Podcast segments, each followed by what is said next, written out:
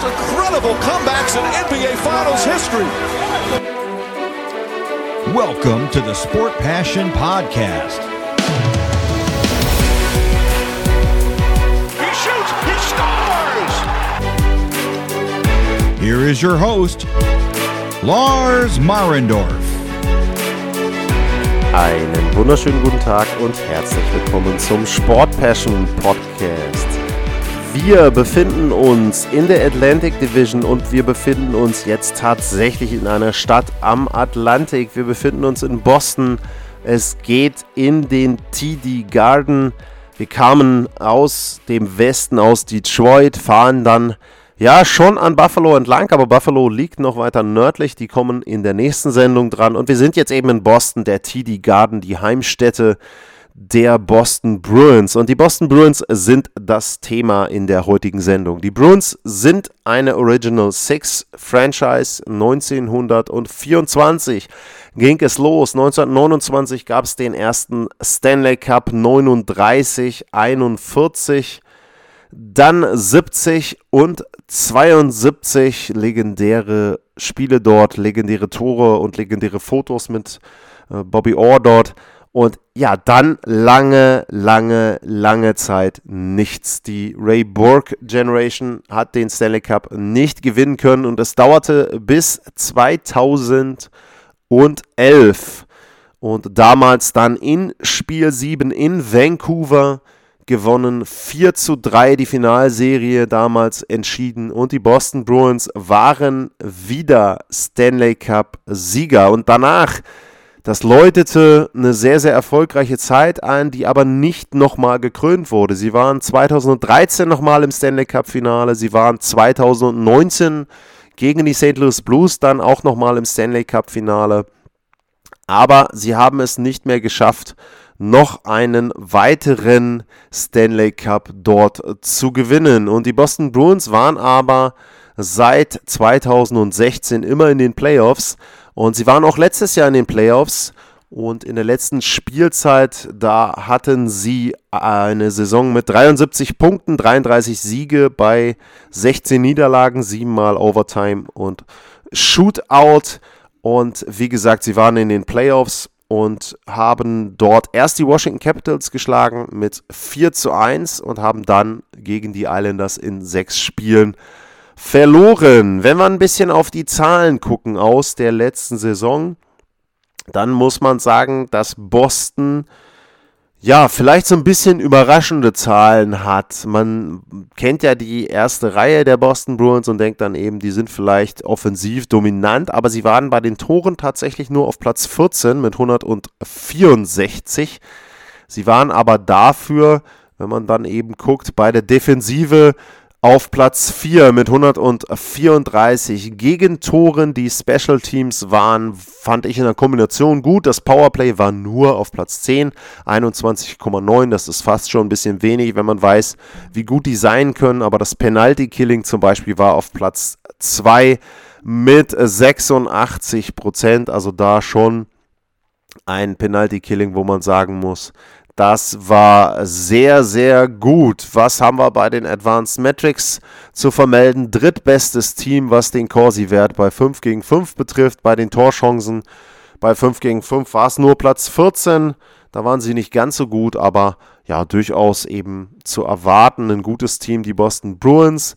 Wenn wir dann noch auf einen Punkt bei den Statistiken gucken, ähm, dann müssen wir da schon ja so ein bisschen vorausschauen. Wir müssen nämlich einmal auf die Torhüterposition gucken. Und da hatten sie im letzten Jahr vier Torhüter insgesamt, die sie eingesetzt haben. Tukoras, Kalak, Swayman und dann Vladar. Und da war Tukoras derjenige, der die meisten Spiele hatte. 15 Siege in 24 Spielen. Der hatte eine Fangquote von 91,3 und einen Gegentorschnitt von 2,28. Aber Jeremy Swayman, der war sehr, sehr gut. Der hatte 10 Spiele, 7 Siege und die Zahlen 1,5 der Gegentorschnitt, 94,5 war die Fangquote. Also das zeigt schon sehr, sehr gute Leistung, aber auch ein relativ kleines Fenster da mit 10 Spielen. Aber das vielleicht auch so ein bisschen eine kleine Vorahnung auf das, was dann im Sommer passiert ist und was das genau war, darüber rede ich gleich. Kurze Pause und dann geht's weiter mit der Offseason der Boston Bruins.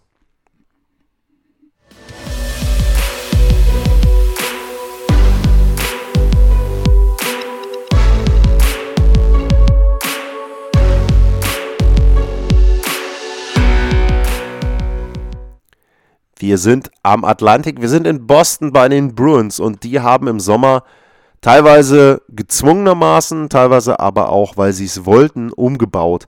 Wir fangen mal an mit einem Spieler, wo sie einen Vertrag, ja, nicht verlängert haben, aber dem sie einen neuen Vertrag gegeben haben. Das ist Taylor Hall. Der hat einen Deal unterschrieben für vier Jahre und sechs Millionen, hat also jetzt Nachdem er von New Jersey nach Arizona, nach Buffalo und dann nach Boston durchgereicht wurde, zumindest mittelfristig erstmal wieder eine Heimat gefunden. 6 Millionen für vier Jahre finde ich okay. Komme ich dann auch noch in der Vorschau direkt im letzten Teil dann darauf, was man von dem erwarten kann, ob das da so passt alles.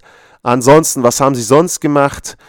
David Krejci ist zurück, beziehungsweise hat sein Karriereende verkündet, meine ich, oder spielt nur noch in der Heimat. Nick Ritchie ist nicht mehr bei den Boston Bruins und Jeremy Lawson und geholt haben sie Linus Ulmark auf der Torhüterposition, Nick Folino, Eric Haller, Thomas Noschek und Derek Forbert.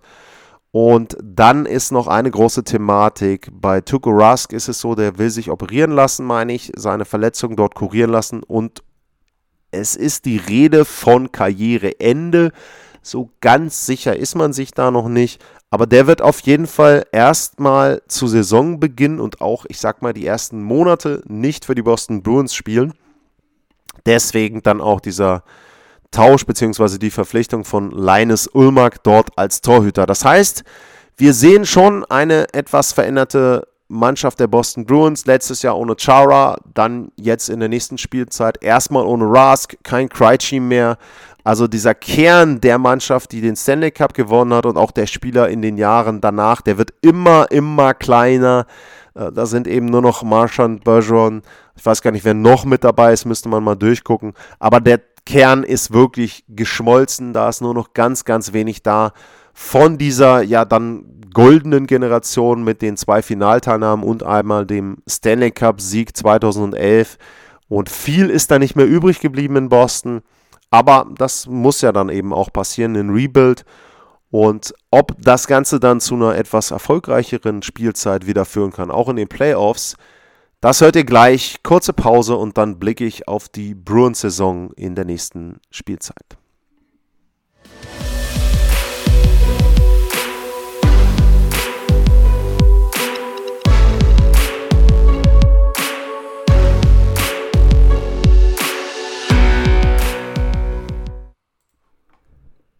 Zurück beim Sport Passion Podcast und jetzt geht der Blick auf die neue Saison der Boston Bruins und darauf, was ich mir erwarte. Und ich hatte ja schon ein paar Deals genannt, eben im zweiten Drittel, was sie in der Offseason gemacht haben.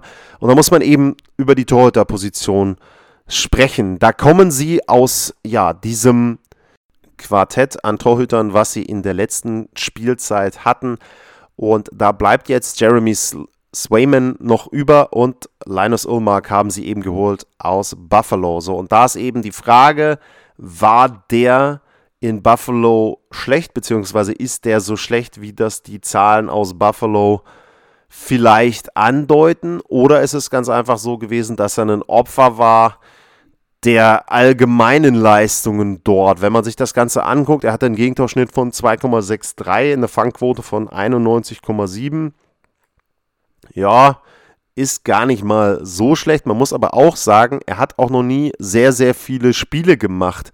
Das heißt also, das Torhüter-Duo, was sie jetzt zumindest zu Anfang der Saison haben, mit äh, Ulmark und Swayman, das ist kein Torhüter-Duo, wo du einen hast, der schon mal 40 plus Spiele gemacht hat. Und irgendwie müssen sie das ja dann doch, zumindest wenn sie bei den beiden bleiben, in der nächsten Spielzeit abwickeln. Also da sehe ich so ein bisschen die Fragezeichen. Was ist ansonsten zu sagen zu den Boston Bruins? Mir gefällt der Deal, den sie für Tyler Hall gemacht haben, äh, Taylor Hall gemacht haben. Und da muss man eben sagen, ich war sehr kritisch in den letzten Jahren, was Taylor Hall betrifft, weil Taylor Hall immer als jemand in der ersten Reihe gesehen wurde, als Superstar, als MVP. Das ist er meiner Meinung nach nicht, das war er meiner Meinung nach auch noch nicht. Und das ist auch nicht das, was man in Boston von ihm erwartet. Da gibt es die erste Reihe, äh, erste Reihe, Marchand, Bergeron, Pasternak. So, das ist eine super erste Reihe. Vielleicht die beste erste Reihe der NHL. Gibt es auf jeden Fall wenige Reihen, die mit der konkurrieren können. Und wenn du in der zweiten Reihe einen eine Taylor Hall hast, mit Charlie Cole zusammen, Greg Smith, dann ist das keine schlechte zweite Reihe. Und dann ist es auch so, dann erwarte ich von Taylor Hall nicht Dinge, die er vielleicht nicht kann. Dann erwarte ich nicht, dass er vielleicht ein bisschen überperformt wie damals in New Jersey, sondern ich erwarte, dass er solide Leistungen bringt und die kann er bringen in der zweiten Reihe. Was mir noch gefallen hat, die dritte, vierte Reihe finde ich von der Kombination her auch okay. Nick Folino, Eric Haller, Haller und Noshek dann in der vierten Reihe so ein bisschen diesen Spirit der Vegas Golden Knights aus deren ersten Saison wieder so ein bisschen reingebracht. Klar, die sind auch älter, die Spieler, aber trotzdem ist es da so, dass ich sagen muss, okay, ähm, für mich ist das nicht so schlecht, was die dritte und vierte Reihe betrifft.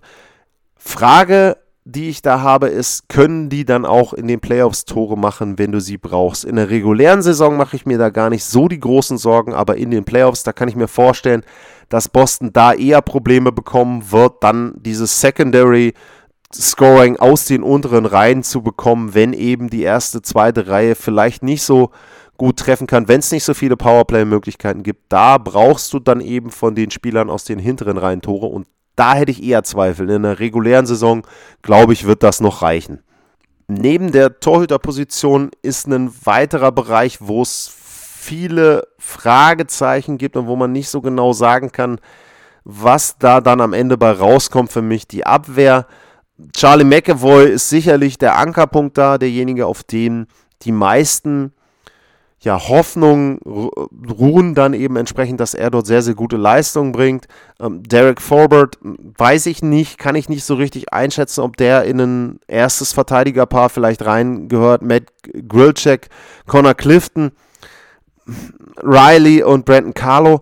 Das ist alles okay, aber das ist für mich eben nicht mehr so gut, wie es mal war. Und für mich ist fast schon erstaunlich, dass die Bruins im letzten Jahr defensiv so gut gestanden haben. Und da sieht man vielleicht, dass da auch sehr, sehr viel von den Torhüterleistungen abhängig war. Und ich habe so meine Zweifel, ob die beiden neuen Torhüter oder das neue Torhüter-Duo, Swayman ist ja nicht neu, das neue Torhüter-Duo, diese Sicherheit wiedergeben kann, die die Abwehr braucht. Also das ist für mich wahrscheinlich das größte Fragezeichen defensive Torhüterposition bei den Bruins. Vorne würde ich mir zumindest für die reguläre Saison gar nicht mal so viele Gedanken machen.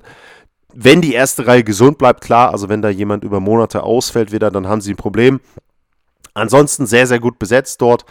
Aber wie gesagt, es wird dann schwierig, was die Abwehr und die Torhüterposition betrifft.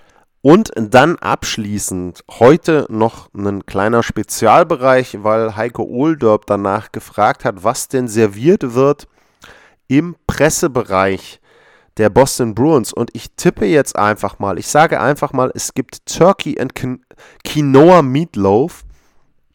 Und äh, da gibt es eben ja dann Truthahn, Quinoa mit dabei. Es sind Eier mit dabei. Hier steht in dem Rezept zum Beispiel ein bisschen Knoblauch mit dabei da gibt es Senf, natürlich auch wichtig für Heiko, der dann mal eine Bratwurst essen möchte, aber in dem Fall ist das reingemixt in diese Truthahnsoße dort, Paprika mit dabei, Thymian, also das klingt schon gar nicht mal so schlecht. Eine schöne Glasur noch mit dabei mit Tomatenmark und ein bisschen Vinaigrette mit dabei, ein bisschen Zitrone, Honig. Also ich glaube, da wird Heiko auf die Kosten kommen, wenn es das geben sollte. Denke ich, das wird ganz lecker werden im Presseraum der Boston Bruins da. Also Heiko, guten Appetit, wenn du dann beim ersten Spiel bist und ein gutes Spiel. Und erstes Spiel oder erste Spiele sind an dieser Stelle vielleicht dann auch ein guter Hinweis. Ich werde es nicht schaffen, das ging einfach nicht mit meinem privaten Terminplan, dass ich alle Vorschauen auch vor dem ersten Spiel der NHL-Saison online stelle. Das ist aber meiner Meinung nach gar nicht mal so schlimm, weil für die Vereine, die spielen in der ersten Nacht, für Pittsburgh, für Tampa, für Vegas und für Seattle, für die Vereine gibt es die Vorschau schon. Das heißt also, wenn ihr gezielt auf diese Vereine euch die Sendung anhören möchtet und euch gezielt auf diese Vereine vorbereiten möchtet, dann könnt ihr das machen und ich werde den Rest der Atlantic Division dann eben am Mittwoch noch online stellen und auch am Dienstag wird es mehr Folgen als gewöhnlich geben, wie ich den Schedule dann am Dienstag machen werde. Das weiß ich auch noch nicht. Kann sein, dass es dann an dem Tag zum Beispiel mal fünf Folgen gibt. Ihr könnt die aber alle im Nachgang auch noch nachhören. Es werden ja auch nicht alle Teams dann am zweiten Tag der Saison gleich spielen. Also ich glaube, da kann man sich das auch im Nachgang nochmal anhören und vielleicht auch nochmal so ein bisschen nachzuvollziehen, wenn man dann das Spiel gesehen hat oder den Boxscore liest. Welcher Spieler ist denn jetzt wo und ach komm, der ist ja gewechselt und wann ist das denn passiert, wie kann man das einschätzen und so weiter. Also ihr könnt die Folgen natürlich sehr, sehr gerne auch noch nachhören und das eben nur kurz so als Einordnung. Ich werde es eben nicht schaffen, vorm ersten Spiel alle 32 Vorschauen dort zu posten. Ansonsten vielen Dank heute fürs Zuhören. Wie gesagt, Heiko, guten Appetit im Presseraum dann, wenn du da bist. Und ansonsten, ihr anderen alle, bleibt gesund und bis zur nächsten Folge. Und da geht es dann weiter. Das hatte ich schon angedeutet am Anfang dieser Sendung. Wir fahren dann wieder Richtung Westen zu den Buffalo Sabres ins Keybank Center. Bis dahin, tschüss.